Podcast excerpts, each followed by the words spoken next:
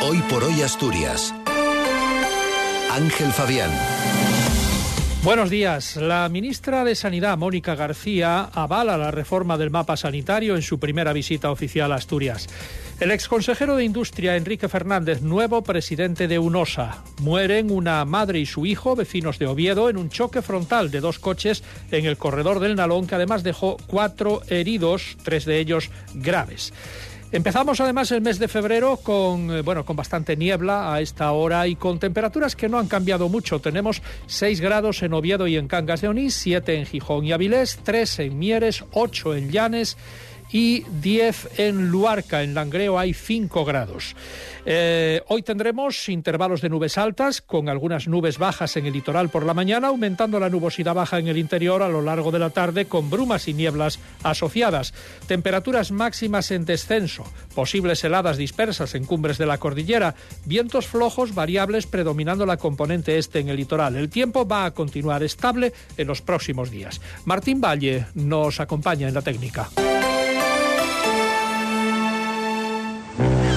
Del crucero en azul marino. Ahora el mejor precio con hasta 10% de descuento. Resérvalo por solo 50 euros y sin gastos de cancelación. Y además, niños gratis. Reserva hasta el 28 de febrero en agencias Viajes Eroski o Azul Marino. Y este mes, pon rumbo a tu crucero soñado.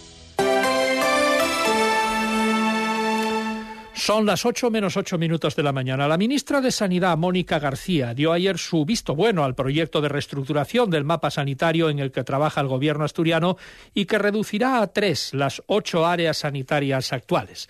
Alabó que se hace esta organización con criterios poblacionales, asistenciales y comunitarios y que permita reducir la burocracia. Es una buena noticia que haya una reestructuración de las áreas sanitarias en base a criterios poblacionales, a criterios asistenciales y a criterios también comunitarios, ¿no? de cómo somos capaces de hacer esas sinergias entre los diferentes hospitales eh, terciarios, hospitales secundarios, eh, centros de salud. Eh, en definitiva, bueno, pues creo que es una buena noticia que los gobiernos, y en este caso la Consejería, haya hecho un diagnóstico preciso de qué es lo que necesitan los ciudadanos asturianos.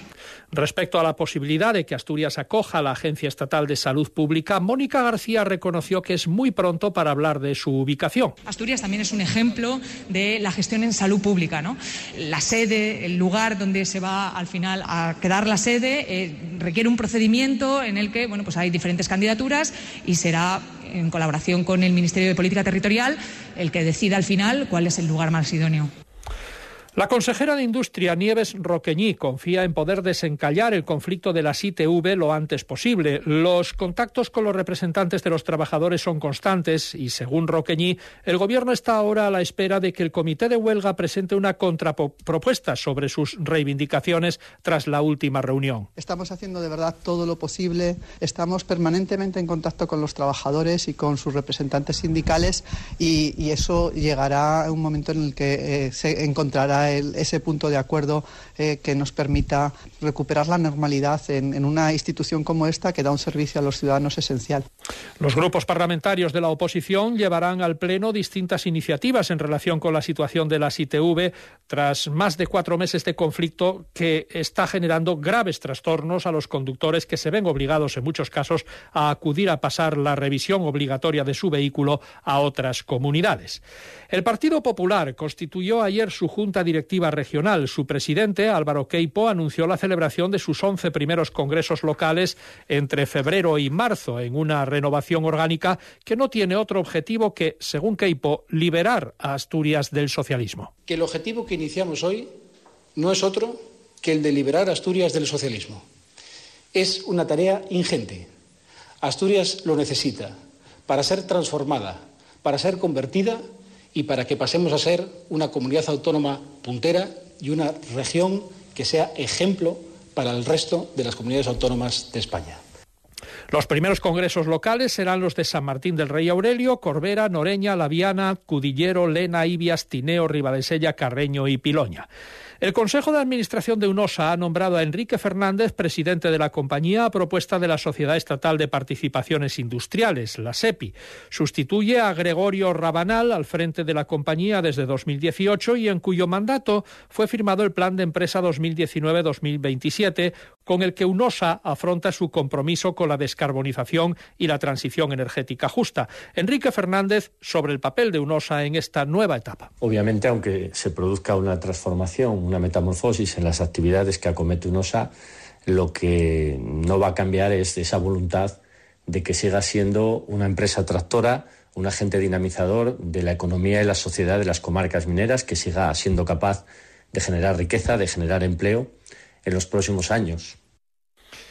Dos personas perdieron ayer la vida en un accidente de tráfico registrado poco antes de la una de la tarde en el corredor del Nalón, en la carretera AS 117, a la altura de Sama del Langreo. Dos vehículos colisionaron de manera frontal y como consecuencia del brutal impacto fallecieron una mujer de 68 años y su hijo de 39, ambos vecinos de Oviedo.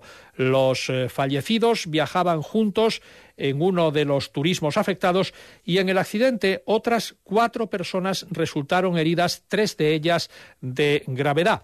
Las eh, dos personas fallecidas, junto con otros tres familiares que viajaban en el mismo coche, se dirigían al funeral de un de un pariente. El accidente se produjo precisamente en el corto trayecto entre el tanatorio y la iglesia de Lada, donde se tenía que celebrar el funeral y donde los asistentes pues esperaron un buen rato eh, a la llegada de estos familiares sin tener aún conciencia de lo que acababa de suceder en, en, el corredor del Nalón. De hecho, la comitiva fúnebre que salió del tanatorio de Sama poco después de, de, la salida de este vehículo en el que viajaba esta familia, pues ya tuvo que atravesar la zona urbana para llegar a Lada sin saber lo que había pasado exactamente, pero ya estaba cortado el corredor del Nalón en el punto del accidente, donde permaneció cortado el tráfico aproximadamente un par de horas. El tráfico tuvo que desviarse por la zona urbana en, el Langreo. Están escuchando hoy por hoy, son las noticias de Asturias. Faltan tres minutos para las ocho de la mañana.